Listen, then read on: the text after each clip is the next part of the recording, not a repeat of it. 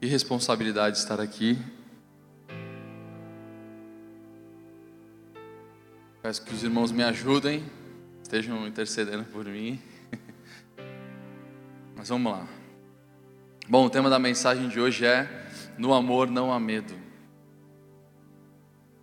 Eu quero iniciar essa mensagem trazendo uma pergunta para mim e para você. Essa é uma pergunta para nós. A pergunta é: o que dirige a sua vida?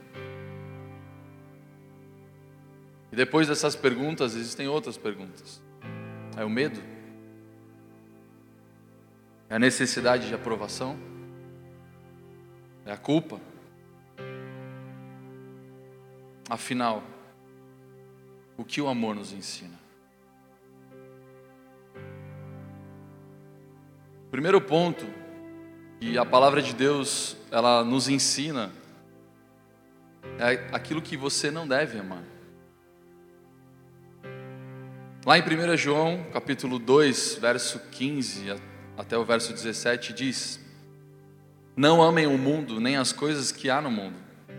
Se alguém amar o mundo, o amor do Pai não está nele, porque tudo o que há no mundo, os desejos da carne, os desejos dos olhos e a soberba da vida, não procede do Pai, mas procede do mundo. Ora, o mundo passa, bem como os seus desejos, mas aquele que faz a vontade de Deus permanece para sempre. Então, o amor nos ensina aquilo que nós não devemos amar.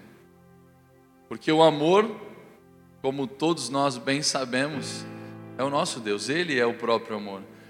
E Ele, através da Sua palavra, nos orienta aquilo que nós não devemos fazer e aquilo que nós devemos fazer. E o que, que o Senhor então nos diz a respeito também do amor?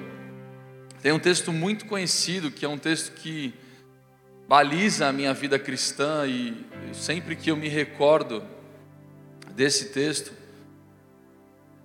é algo que me faz trazer à memória os primeiros dias da minha vida com Jesus.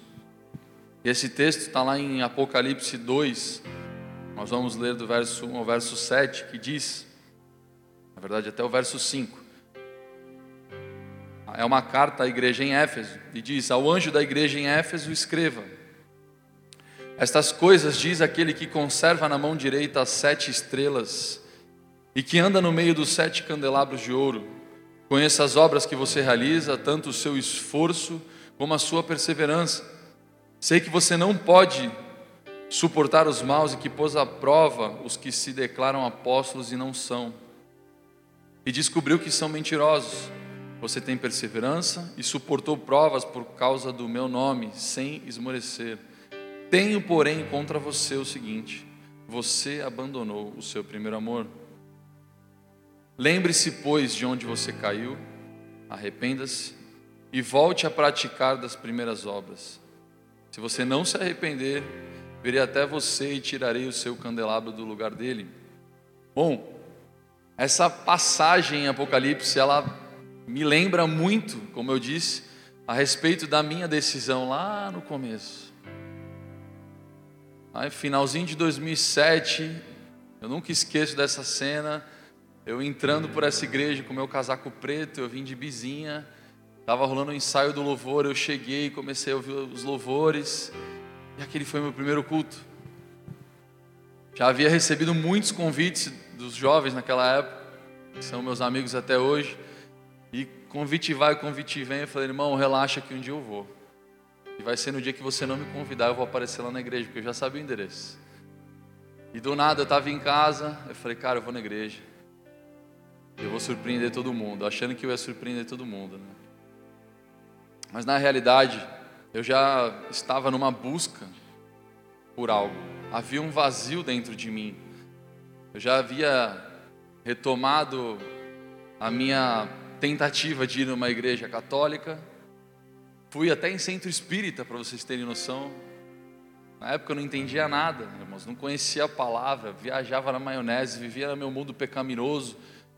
Então, lá em 2007, de algumas tentativas que eu fiz, falei, cara, por que eu não vou aceitar o convite desses meus amigos? E eu vim. Eu pisei na igreja, irmãos, para nunca mais pisar em outro lugar. Depois de cinco cultos que eu vim, culto de jovens, culto de domingo, culto de terça, porque eu comecei a vir um culto depois do outro. Eu não vim só no de jovens. Na, como a, na época, Dona Tatiane, ela vinha em todos os ensaios do louvor, eu vinha com ela, aprendia todas as músicas, e ela ia, estava no ensaio de todos os louvores, então eu vinha com ela em todos. Aprendi a cantar as músicas mais antigas da igreja. E hoje ela canta algumas músicas, ela, nossa, você conhece essa música? Eu falei, lógico, filho. Quando eu entrei na igreja, você só cantava essas músicas antigas aí. E aí, quinto culto, eu entreguei minha vida para Jesus. No sexto culto, entreguei minha vida para Jesus de novo. Duas vezes para confirmar. É que nem quando manda mensagem no WhatsApp, vai um, depois vai o outro, sabe? Então, confirmou a leitura no céu e glória a Deus. E a minha esposa zoou até hoje que eu entreguei minha vida para Jesus várias vezes. Eu falei, não, foram só duas. Mas eu não me esqueço desse dia. Eu me recordo que eu estava lá em cima na galeria, o pastor João fez o apelo, ele falou sobre o filho pródigo. E aí eu vim até aqui à frente, oraram, aí pediram para voltar. E aí quando eu cheguei lá, meu irmão, cheguei na cadeira assim, o pastor João falou: Você quer entregar sua vida para Jesus? E eu estava chorando já, irmãos. Falei, uh, meu braço levantou assim, naturalmente. Esse dia para mim é marcante. Esse dia para mim foi algo que estabeleceu um marco do início do meu primeiro amor, da minha primeira entrega. Então, quando eu analiso esse texto da carta, da visão, no qual foi concedida a João a respeito do primeiro amor, essa carta ela fala a respeito do que estamos vivendo hoje e te traz a memória daquilo que você viveu lá no início. Como você está hoje? Porque Algum, algumas, alguns pontos que falam aqui é porque há um conhecimento a respeito dessa igreja. Conheça as obras que você realiza, ou seja, haviam obras, havia um tempo ali né, de existência daquela igreja. O seu esforço, a sua perseverança. Eu sei que você não suportava os maus, a, a obra dos Nicolaitas, né? E que pôs à prova os que se declaravam apóstolos e não eram e que descobriu que eles eram mentirosos. Você suportou provas por causa do meu nome. Olha que lindo, né? Estava tudo certo. Era, uma, era um, uma igreja perfeita, era uma igreja funcional. Mas havia algo contra. Eu tenho contra você. O seguinte, você abandonou seu primeiro amor. E quando dessas perguntas que eu fiz, aquilo, o que te dirige? É a culpa? É o medo? É a necessidade de aprovação? É porque muitas vezes a gente se enreda em diversas situações e isso passa a ser a base da nossa vida.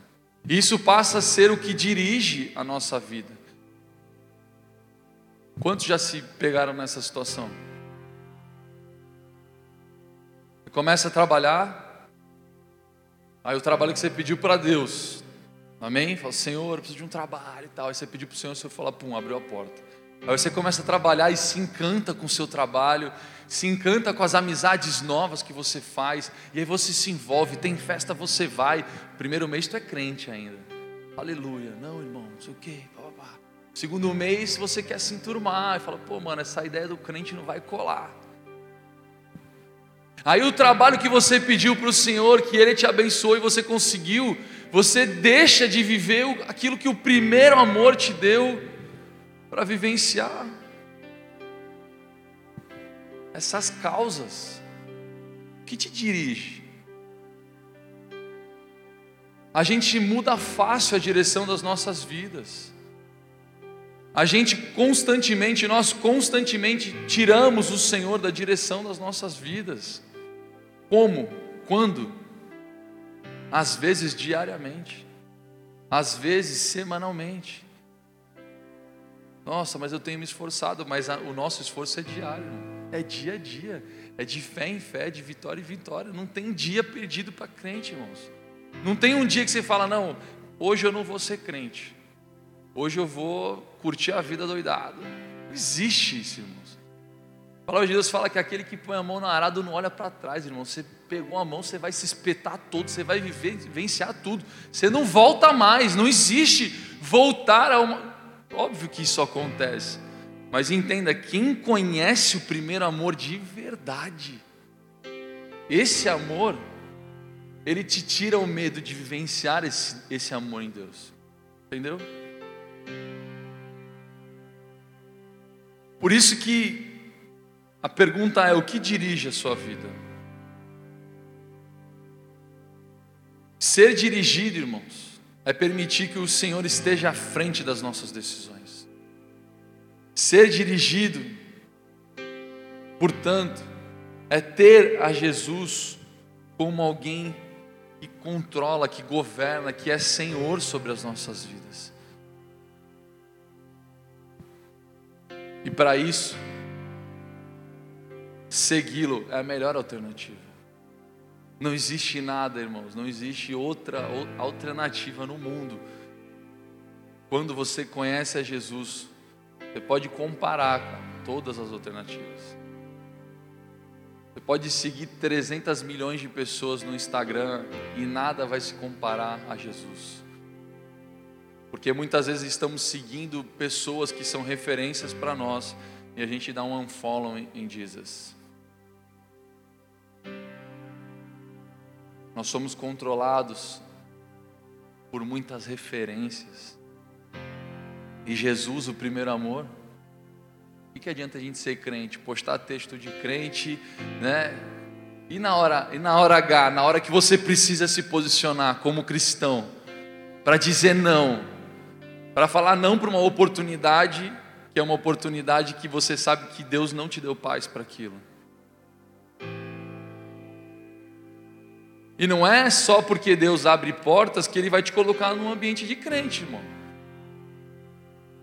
Ou você acha que as oportunidades que você tem, você vai chegar lá e vai ser só glória a Deus, aleluia? Não vai, velho. Porque Deus está mandando a gente para o vale. É para você sofrer mesmo, é para você sofrer tentação. Afinal, nós somos como ovelhas sendo direcionados para o matadouro. Quando você entra no campo minado, você vai entrar nos lugares e fala: o quê? Tentação dali, tentação daqui, malandro nada a ver, os caras querendo roubar, querendo fazer, e você olha tudo aquilo e você fala assim: não, mano, eu preciso ser diferente. Senhor, é para eu estar aqui? Ah, não, mas não está confortável. Não está confortável, mas se Deus te colocou ali, irmão, porque alguma coisa precisa mexer, e talvez seja por você. Então a nossa consciência, ela tem que ser dia após dia dia após dia. Lucas 9, 23 ao 26, já li diversas vezes esse texto aqui, e diz: Jesus dizia a todos: Se alguém quer vir após mim, negue-se a si mesmo, dia a dia tome a sua cruz e siga-me. A melhor referência, irmãos, a melhor referência. Pois quem quiser salvar a sua vida, a perderá, e quem perder a vida por minha causa, esse a salvará. De que adianta uma pessoa ganhar o mundo inteiro se vier a perder se ou causar dano a si mesma? Pois quem se envergonhar de mim e das minhas palavras, dele se envergonhará o filho do homem quando vier na sua glória e na glória do Pai e dos santos anjos. Irmãos, o que te dirige? Você tem vergonha de Jesus? Você tem vergonha de falar que você é cristão? Aonde você pisa? Você tem vergonha de demonstrar o seu amor pelo seu pai? Ou isso é a referência que as pessoas, quando olham para você, falam: Mano, eu tinha visto algo diferente em você. Ou quando você fala que você é cristão, o cara fala: Pô, legal. E muitas vezes a gente tem vergonha de falar, e às vezes a gente está falando com crente, cara. Isso acontece comigo. Estou no trabalho, estou falando com um casal é, recentemente vou participar de um negócio legal lá do meu trabalho. Aí eu conheci um casal de arquitetos. E aí, papo vai, papo vem, a menina estava grávida. Eu falei, pô, eu tenho um filho, eu tenho uma outra filha, pô, que legal e tal. E acabou a reunião, a gente começou a conversar. Eu falei, então, irmão, eu sou crente, sou cristão. Pô, também. Pô, aí, pô, legal, então vamos, vamos nos fortalecer. Porque nesse meio, irmão, tem, lugar, tem lugares que você não vê. O povo só quer um mata o outro. E ali eu pude falar do meu testemunho com a minha filha, depois com meu filho, o que, que eu passei. Não para apavorar eles, né? Porque eles estavam no começo da gravidez, mas eu falei, ó, estou te falando isso porque se vocês precisarem de alguma coisa, pode contar comigo. Não fazia nem 15 minutos que eu tinha conhecido eles. Mas a gente não, nós não estamos nos lugares à toa. Deus não te coloca em, em ambientes assim, simplesmente porque você vai ganhar o seu dinheiro e vai pagar suas contas. Não é, não é isso. A realidade é que quando nós analisamos o verso 24, que diz: Pois quem quiser salvar a sua vida a perderá, e quem perder a sua vida por minha causa, esse a salvará. A gente, tá, a gente percebe que há uma tendência de você amar a um e rejeitar a outro. Ou seja, ou você ama o mundo e rejeita a Deus, ou você ama a Deus e rejeita o mundo. Não tem opção. Não dá para você caminhar com os dois paralelamente, vivenciando muito uma vida mundana e muito uma vida com Jesus. Não tem, porque aí já é 50, 50, 50. Você pode até ser intenso naquilo que você vive. Mas se você não vive aquilo que você prega, ou aquilo que você lê, ou que você busca, é uma realidade sem propósito. E falando em propósitos, no livro de Rick Warren, Uma Vida com Propósitos, uma frase que ele diz: O medo é o encarceramento voluntário que o impedirá de se tornar no que Deus pretende que você seja. O medo é o encarceramento voluntário que o impedirá de se tornar no que Deus pretende que você seja.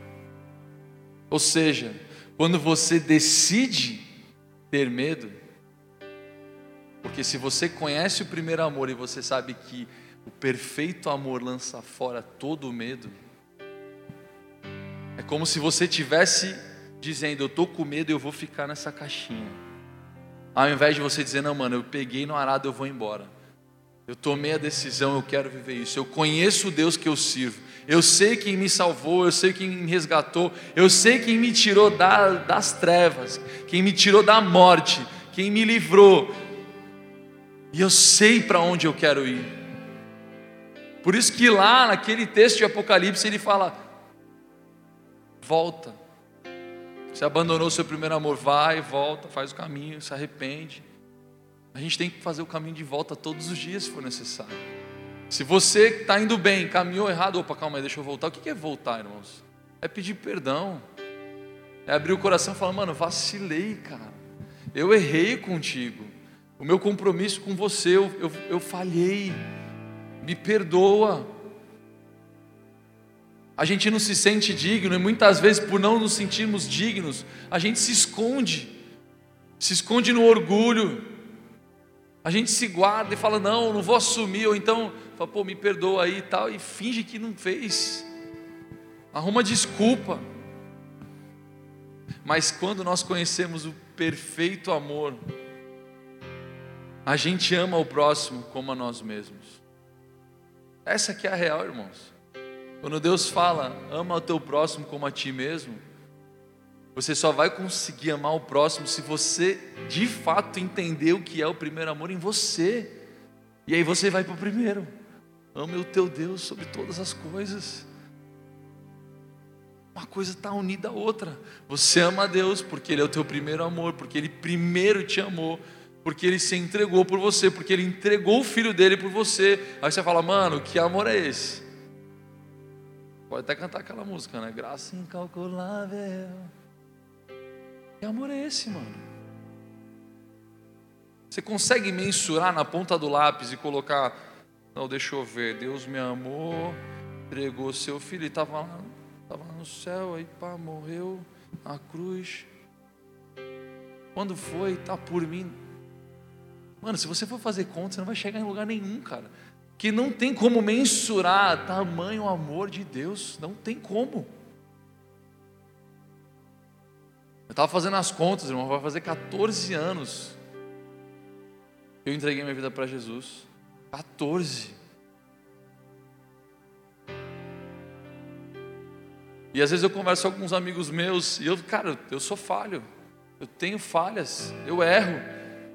E eu falo, irmão, toda vez que alguma coisa quer me tirar da presença do Senhor, isso acontece todos os dias, amém? Ou só só eu? Todos os dias acontece alguma coisa. Você está trabalhando, vem uma aprovação, aí você fala, não, é possível, não é possível. Aí parece que fala, ah, eu sou crente. Como assim, senhor? Eu sou teu. Não quero passar por isso, a gente não quer passar por dificuldade.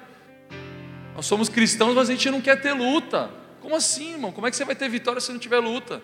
Se não tiver campo de batalha, não tem como você mostrar que você é sal e luz. E aí vem as tentações, vem as lutas, aí a gente começa, não, mas porque eu fiz isso, porque eu fiz aquilo, aí se sente culpado porque você errou, porque você tentou fazer o certo, e na tentativa de fazer o certo você erra. O bem que eu quero, eu não faço, mas o mal que eu não, não quero, eu acabo cometendo. Nós somos falhos, isso vai acontecer. Só que isso não pode nos derrotar. Os nossos erros, os nossos medos, as nossas falhas, não podem cancelar a nossa vida a ponto de nos matar, irmãos. O perfeito amor, ele reaviva, ele não, não te faz sobreviver, é diferente. Tem gente que quer sobreviver. Não, irmãos, o amor de Deus te faz ter vida, vida pujante, vida tipo alegre, algo que transborda. O amor de Deus transborda, não é algo que vai te manter, cara. Não é um salário mínimo que vai pagar tuas contas. Não é o plano controle lá que vai fazer você ter 100 ligações ou um pouquinho de internet para resolver uma coisa ou outra. Não, é abundante. É algo que transborda, é algo que o Senhor ele derrama sobre nós. É um amor total, cara. É 100%. É 100% de dedicação do Senhor sobre as nossas vidas.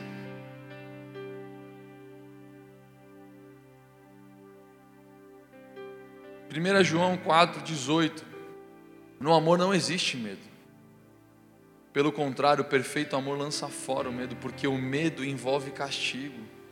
E quem teme não é aperfeiçoado no amor. Não está aí, mas ouçam. Nós amamos Continua verso 19: Nós amamos porque Ele nos amou primeiro. Se alguém disser ama a Deus, mas odiar o seu irmão, esse é mentiroso. Pois quem não ama o seu irmão a quem vê, não pode amar a Deus a quem não vê. E o mandamento que dele temos é este: quem ama a Deus, que ame também o seu irmão. A realidade é que o medo, ele nos faz perder grandes oportunidades. Quantos aqui já perderam oportunidades por conta do medo? Não foram fazer uma entrevista de emprego porque estavam com medo? Porque não fizeram aquela prova porque estavam com medo, deu pediria e você não foi? E o medo muitas vezes nos impede de viver grandes oportunidades. Quando eu era jovem, mais novo, adolescente para jovem, lá para os 17, é adolescente ainda, né? mas eu já tinha barba, então achava que eu era jovem. Eu jogava futebol. Meu pai era o louco para que eu fosse jogador de futebol. E tudo, desde pequeno, jogava futebol de salão no Beramar, que hoje tem um prédio. Aí fui Portuários, aí fui para não sei onde, joguei vários clubes, depois joguei campo, fui para Português, fui para lá, fui para cá. Vivia jogando futebol. Aí com 17 anos, a minha cabeça já estava tipo assim, mano, ou eu estudo, ou eu arrisco tudo. E eu falei, eu não vou arriscar tudo. Olha a minha mentalidade. Minha família é classe média. Tá tudo certo. Não tô passando dificuldade. Minha mãe era funcionária pública, aposentada hoje, tá bem, graças a Deus. Tava tudo certo. Falei, por que, que eu vou arriscar? Aí eu fico lá anos tentando, tentando, tentando. Aí depois de quatro anos não deu, o que, que eu faço? Quatro anos que eu deixei de fazer uma faculdade. Pensamento não está errado, não é verdade? Não está errado. Era uma decisão, mas eu tinha medo também. Porque meu pai conseguiu alguns clubes para mim. Ah, filhão, consegui para você. Aí, moleque, ele falava assim comigo. Fala assim, quem conhece meu pai sabe, aí, moleque, consegui lá para tu lá no Guarani, lá, ficar lá no alojamento. Aí eu falei, pô, pai, da hora. E por dentro eu, pô, nem quero. Aí faltava duas semanas para minha ida e eu arrumei um teste no Santos. Na época eu conhecia bastante gente, estava tendo uma peneira lá no campo da CPFL. Aí me joguei, malandro, arrebentei. Falei, pô, vou ficar aqui na minha cidade. Bati no peito, tocava e tal. Só que Santos é diferente de Guarani, de Goiás. Tem 300 moleques querendo jogar no Santos. Ou seja, falou, moleque, vai para tua casa. Eu não arrumei nada. Aí eu voltei para casa, só que a oportunidade de eu ir já tinha passado, aí meu pai falou: agora não dá mais, nem sei se eu vou conseguir te mandar para lá. Eu falei: beleza, era tudo que eu queria na minha cabeça, queria ficar por aqui. Não deu pouco tempo, eu falei para meu pai: pai, eu não quero mais ser jogador de futebol. Mano, o queixo dele deu a volta no corpo. Ele ficou desesperado, porque a vida dele inteira foi para se dedicar para que eu fosse jogador de futebol. E eu falei: eu não quero mais. Primeiro que eu tinha um medo de fato. Só que eu tinha que tomar uma decisão. E essa, essa decisão me fez fazer faculdade, me fez trabalhar mais cedo. Ralei, irmão, ralei. Comprei minha vizinha ali, ó, de tanto trabalhar e tal, trabalhava no shopping. Mas eu tinha que fazer alguma coisa. Eu perdi uma grande oportunidade e eu tive que criar uma nova oportunidade. A partir da nova decisão que eu tomei, eu tive que criar uma nova oportunidade. Afinal, eu não sabia se aquela oportunidade que eu perdi também seria uma oportunidade que eu poderia ganhar alguma coisa. São decisões. São decisões. Mas foi aí, a partir daí, que eu entrei na faculdade e o Senhor me alcançou. Mas olha que loucura, como nós perdemos oportunidades por conta do medo. Parábola das dez minas, Lucas 19, do verso 11 ao 17. É bastante coisa, mas para você entender o contexto. Ouvindo eles essas coisas, Jesus contou uma parábola. Visto estar perto de Jerusalém, lhes parece que o reino de Deus havia de manifestar-se imediatamente. Por isso Jesus disse: Certo homem nobre partiu para uma terra distante, a fim de tomar posse de um reino e voltar. Chamou dez dos seus servos, confiou-lhes dez minas e disse-lhes: Negociem até que eu volte. Mas os seus concidadãos o odiavam e enviaram após ele uma embaixada dizendo: Não queremos que este reine sobre nós. Quando ele voltou, depois de ter tomado posse do reino, mandou chamar os servos a quem tinha dado o dinheiro, a fim de saber quanto tinham conseguido ganhar em seus negócios. O primeiro se apresentou e disse: Senhor, a sua mina rendeu dez. E o Senhor lhe disse: Muito bem, servo bom, porque você foi fiel no pouco, terá autoridade sobre dez cidades. O segundo servo veio e disse: Senhor, a sua mina rendeu cinco. A este o Senhor lhe disse: Você terá autoridade sobre cinco cidades. Então veio outro dizendo: Senhor, Aqui está a sua mina que eu guardei embrulhada num lenço, porque tive medo do Senhor, que é homem rigoroso. O Senhor retira o que não depositou e colhe o que não semeou. Medo. Mas o Senhor respondeu, servo mau, eu julgarei usando as suas próprias palavras. Você sabia que eu sou homem rigoroso. Retiro o que não depositei e colho o que não semeei, porque você não pôs o meu dinheiro no banco Põe no banco, não quer fazer nada, põe para render. E então, na minha vinda, eu o receberia com juros. E disse-lhes, e disse aos que estavam ali: Tirem dele a mina e deem ao que tem dez. E eles, e eles ponderaram: Senhor, mas ele já tem dez. Ao que o Senhor respondeu: Pois eu declaro a vocês que a todo o que tem será dado ainda mais, mas o que não tem, até o que lhe tem será tirado. Medo. A gente conhece o Senhor, a gente sabe que para Deus nada é impossível, a gente sabe que nas nossas causas nada é impossível para o Senhor. Eu conheço histórias, irmãos, que até hoje não estão solucionadas de pessoas que caminham comigo, de pessoas que já passaram pela minha vida, que você fala, mano, não muda nada, anos se passam, mas eu falo, nada é impossível para o Senhor, mano. Depende só de Deus? Depende só de Deus.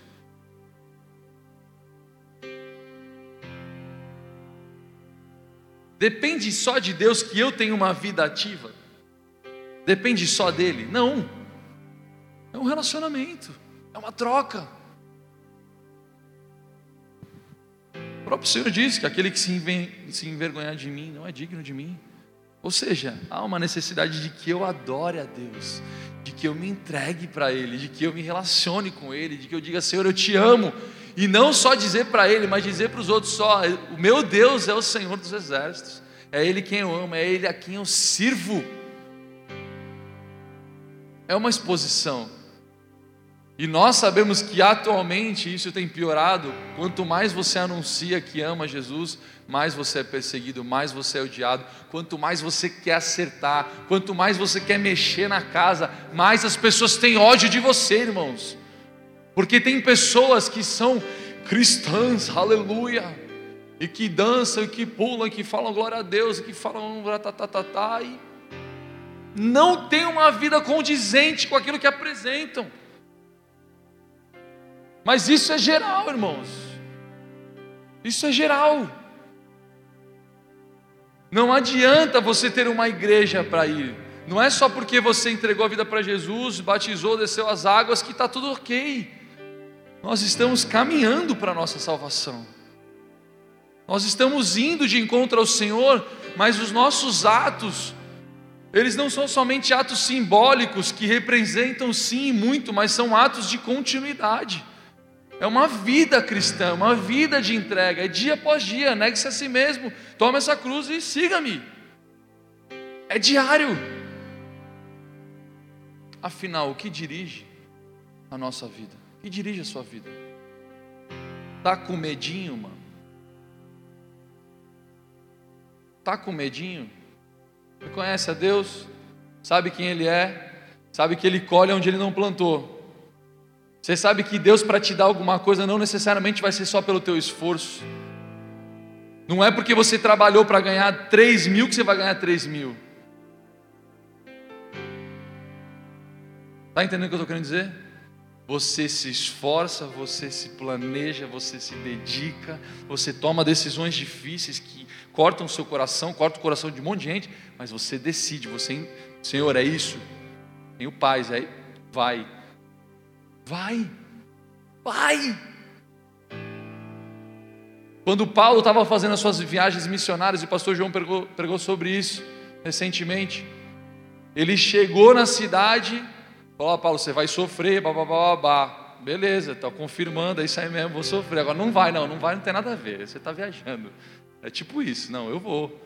Não, não, você vai sofrer, não eu sei que eu vou sofrer, mas é por isso que eu vou.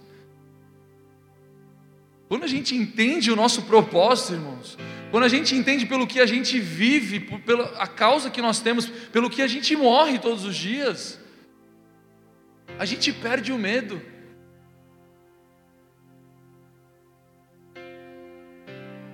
Qual foi o maior ato de coragem que alcançou a minha vida e a sua vida? Senhor, se possível, afasta de mim esse cálice.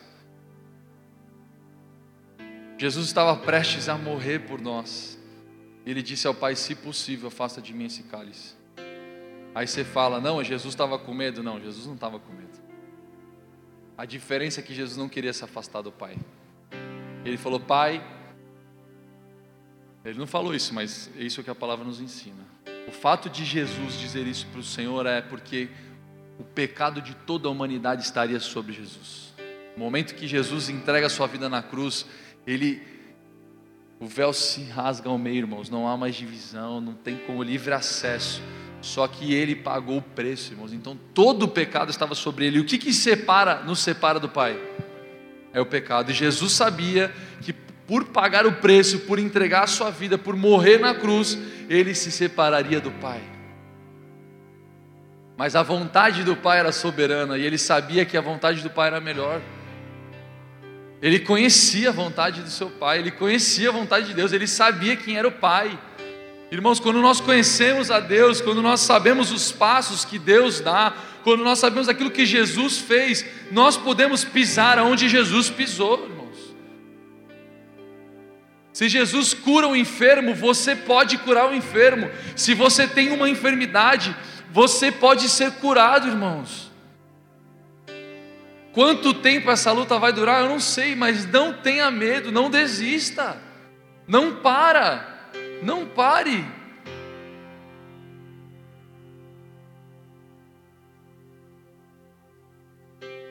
O medo faz com que muitas vezes a nossa consciência se coloque num, num âmbito, num, num lugar de vício, irmãos, dessa autoproteção. A gente tem tanto medo que a gente se protege o tempo inteiro. A gente se condena o tempo inteiro. Não, não, eu não posso, eu não mereço, eu não vou, eu não, eu não, não, não sou digno, eu não posso estar lá. E a gente não sai de casa. Aí não busca Deus, não vai na igreja, não pede perdão, não resolve. A coisa não sai do lugar. Por quê? Porque não, não. E o pior é que tem pessoas que têm um argumento tão forte, você chega a acreditar, irmãos, que realmente a pessoa não merece. Óbvio que a gente não merece, a palavra de Deus fala isso, mas entenda o que eu estou querendo dizer. Tem duas situações diferentes. O fato da pessoa dizer que não merece é porque ela está se jogando no lixo, do lixo, do lixo, ela nem lembra o que Deus pode fazer por ela, porque ela nem está mais contando com, com, a, com o sobrenatural de Deus. Você não precisa convencer ninguém.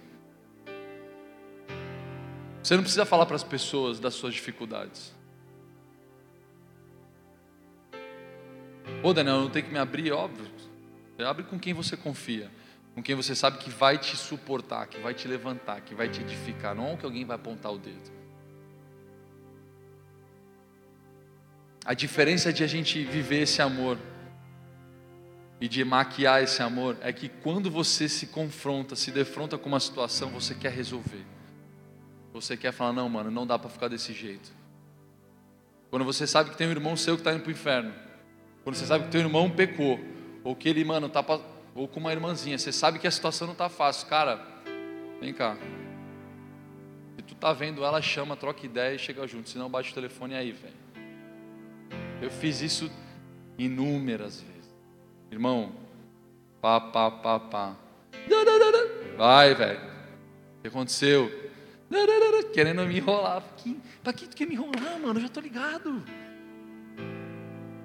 Chega aí, vamos trocar ideia. Senta, conversa, ora, abre o coração. Solta, mano, solta, se libera, se arrepende, volta para o primeiro amor. A gente perde oportunidades se arrisca, arrisca de perder casamento, arrisca de perder amigos, arrisca de perder família, por conta de bobeira, irmãos. Quando eu falo bobeira, é por conta de pecado, de erro, óbvio. Mas porque a gente tem orgulho, porque não, não, não vou, já, já pedi perdão para Deus, aleluia, e está resolvido. Não é assim. A vida não é assim. Quando a gente abre o nosso coração, mano, o que, que, o que, que faz o demônio ir para o inferno de vez? Quando você abre o coração e se arrepende, pede perdão, olha no olho e fala: Cara, eu errei contigo, eu errei, eu errei, eu errei contigo. Eu reconheço que se a gente hoje não se fala, se aconteceu alguma coisa, foi porque eu errei. Me perdoa, por favor, eu não quero mais isso. Talvez não fique flores, talvez o relacionamento não volte a ser aquele relacionamento, mas quando você se abre, não tem mais o que trocar ideia, velho não tem mais assunto para falar sobre aquilo, não tem que ficar, ah, não, vamos, vamos voltar naquele assunto. Voltar o quê, irmão? A gente já cancelou a dívida. O Senhor já rasgou a dívida, não tem mais nada. A gente se resolveu porque libera.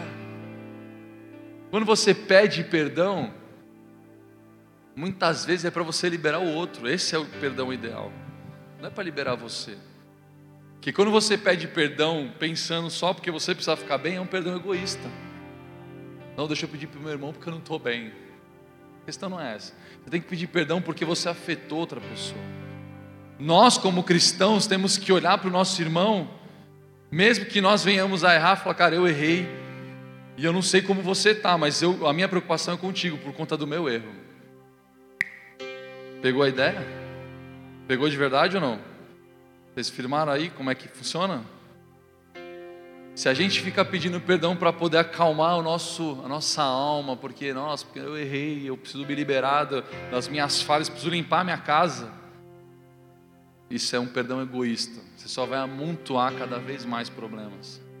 Porque não é sincero, não é verdadeiro. Amém?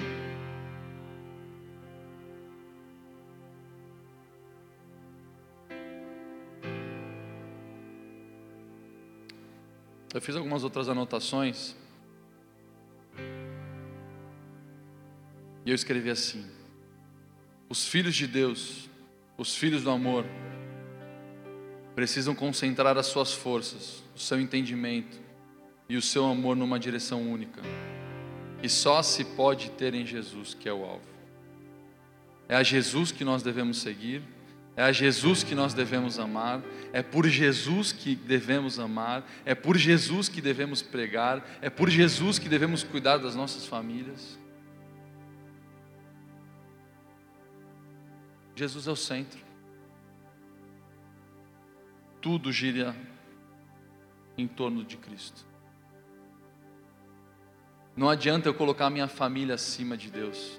Não adianta eu colocar minha esposa, os meus filhos num pedestal, irmãos.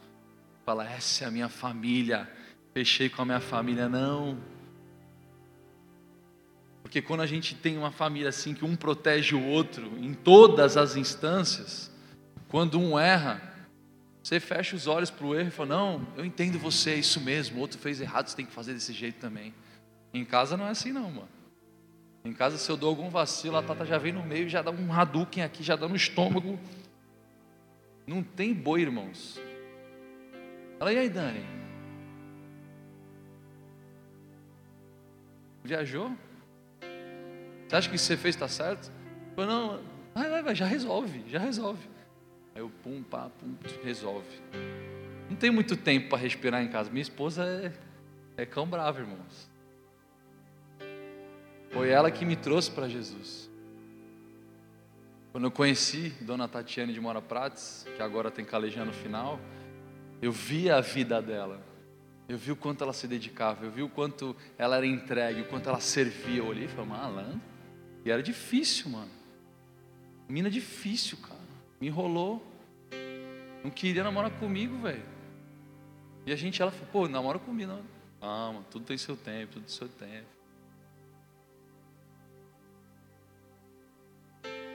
E pensar que eu nunca imaginei que ia ter uma família. E hoje eu tenho uma esposa e dois filhinhos. Irmãos, tudo é possível, cara. Quando a gente entrega a nossa vida para Jesus, quando a gente entende que é o primeiro amor, você não fica pensando nas suas metas pessoais. Você vive, se entrega e serve e luta. Deus está cuidando de tudo, mano. Deus ele vai fazer, não, relaxa que agora eu vou te dar uma esposa. Se liga. Ele põe aqui, ó. Sabe aquele passo de profundidade que o cara só dá aquela chapada no gol e o goleiro nem sabe para onde vai? É tipo isso. Deus coloca de bandeja para você. Porque enquanto você cuida das coisas do Senhor, Deus cuida das suas coisas. Quando você cuida da casa, quando você tem temor, quando você tem prazer, Deus ele está falando, eu sei o que você precisa. Eu sei quais são os propósitos que eu tenho para a sua vida.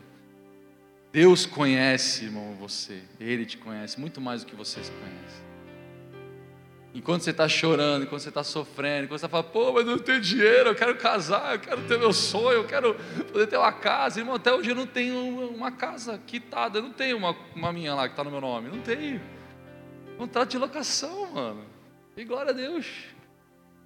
Tem caminha quente, tem chuveiro.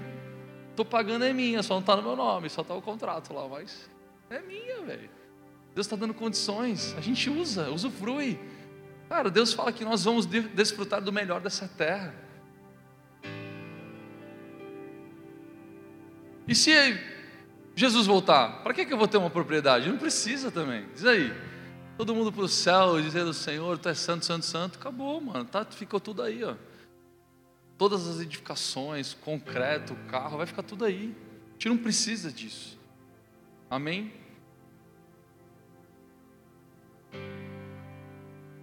Eu quero encerrar com aquilo que eu tinha falado no meio. Que o verdadeiro amor não apenas sobrevive, mas traz vida àquilo que estava morto.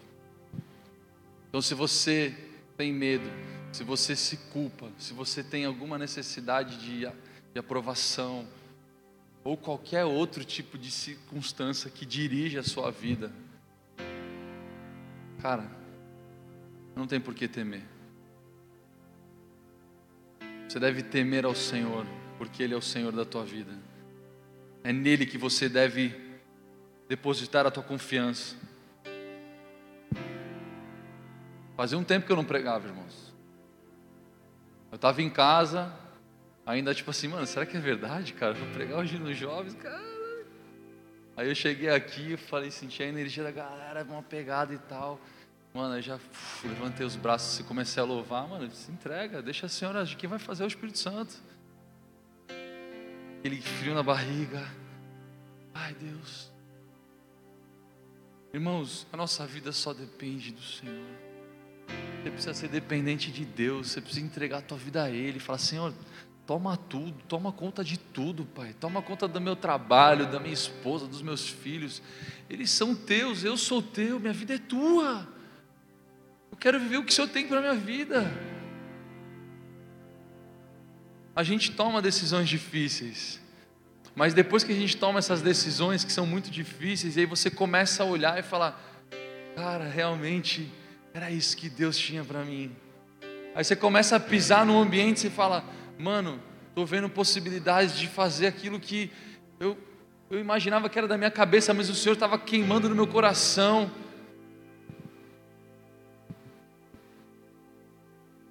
E aí, o que te impede de pegar tudo aquilo que Deus depositou sobre a tua, tua vida? As minas, os talentos. Você tem talentos.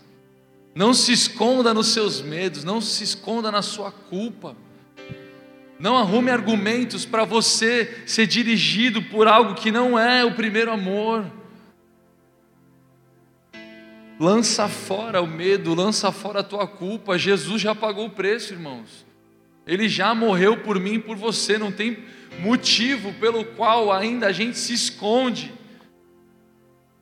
Ninguém pode me ver, as pessoas vão olhar para mim e vão me acusar, elas vão me julgar porque eu vim do mundo, ou porque eu estava na igreja, me perdi, agora eu voltei. Não! Aqui é lugar de rendição, é lugar de reencontro, é lugar de fortalecimento. Tá com medo, tá com dúvida, tá com receio, não sabe? Olha para alguém, se você não tem uma referência na igreja, fala assim, cara, eu não sei a quem me recorrer, eu, eu sei que eu tenho que me recorrer ao Senhor Jesus, mas eu preciso de alguém que caminhe comigo, você pode me ajudar? Faz uma amizade, vai se aproximando, às vezes você tem medo de abrir seu coração, mas se aproxima, vê se tem liberdade, vai e fala, cara, eu, preciso, eu tenho tal situação na minha vida que eu não consigo resolver. Aí é o momento que a palavra de Deus fala: amem uns aos outros. Aí nós, como cristãos que conhecemos o primeiro amor, temos os nossos irmãos que estão ali precisando conhecer o primeiro amor, a gente fala: não, mano, chega aí que eu vou te dar um, uma edificada. Chega aí que eu vou amar um pouquinho você. Aí você ama, levanta a pessoa, fala: mano, sai daí, velho. Aí não é o teu lugar. Não foi aí que Deus te colocou. E é muito fácil, galera, a gente olhar o erro e aí a pessoa está lá na lama, no desespero, e você fala, você merece. Pum, e dá a última bica. Dá o sacrifício, quebra o pescoço, a pessoa não tem nem chance. Ela está ali desesperada, precisando de ajuda, olhando para você, falando, mano, eu preciso me reconciliar com o Senhor. Eu morri por conta do meu erro. E você fala assim, mas isso não é o teu problema. Jesus pode te trazer de volta. Nós temos que ser a mão que estende, cara e tira a pessoa do lamaçal do pecado, tira as pessoas da, da, da dor. A nossa consciência humana tendenciosamente vai olhar e vai falar: não, mano, tudo que ele está vivendo é porque ele plantou, ele semeou e está colhendo agora. A gente erra, não erra? A gente pensa assim, não pensa? Aí quando vem esse pensamento que não é de Deus, a gente fala: não, calma aí, mas o Senhor teve misericórdia de mim. Quando eu estava no meu pecadão, o Senhor teve misericórdia de mim. Ele estendeu a mão. Combinou, né? Estava no meu pecadão, Jesus estendeu a mão. Aí quando você vê o irmão no pecadão, a irmã no pecadão, você fala, pô, não vou estender minha mão. Aí Deus vai fazer o quê? Vai cortar tua mão, irmãos. Porque tu não estende, vai fazer o que com a mão? Não está servindo para nada? Se você não pode servir, então você não serve para nada, irmãos. Servir e amar é só começar, velho. Você precisa começar. Quebra os paradigmas na sua mente, quebra as barreiras da sua mente. muda a concepção. Fala, calma aí. Que, que você aprendeu de Jesus? O que, que você aprendeu na palavra? Usa, não usa só para a tua vida. Não, a palavra de Deus fala que ah, aí você usa só para você. Aí você é o bonito, o perfeito, o bíblico, o cristão, o espiritual. E aí quando você tem que vivenciar a igreja, que é colocar a, o seu funcionamento para que o outro possa funcionar também, a gente não quer. É difícil, é maior trampo. Não estou falando que isso é a coisa mais fácil do mundo para se fazer. Mas é um empenho, galera. O reino de Deus é tomado pelo esforço, é tomado pelo empenho. A gente só vai conseguir unidade e amor se a gente não temer, muitas vezes confrontar. Amém? Glória a Deus, Deus abençoe, em nome de Jesus.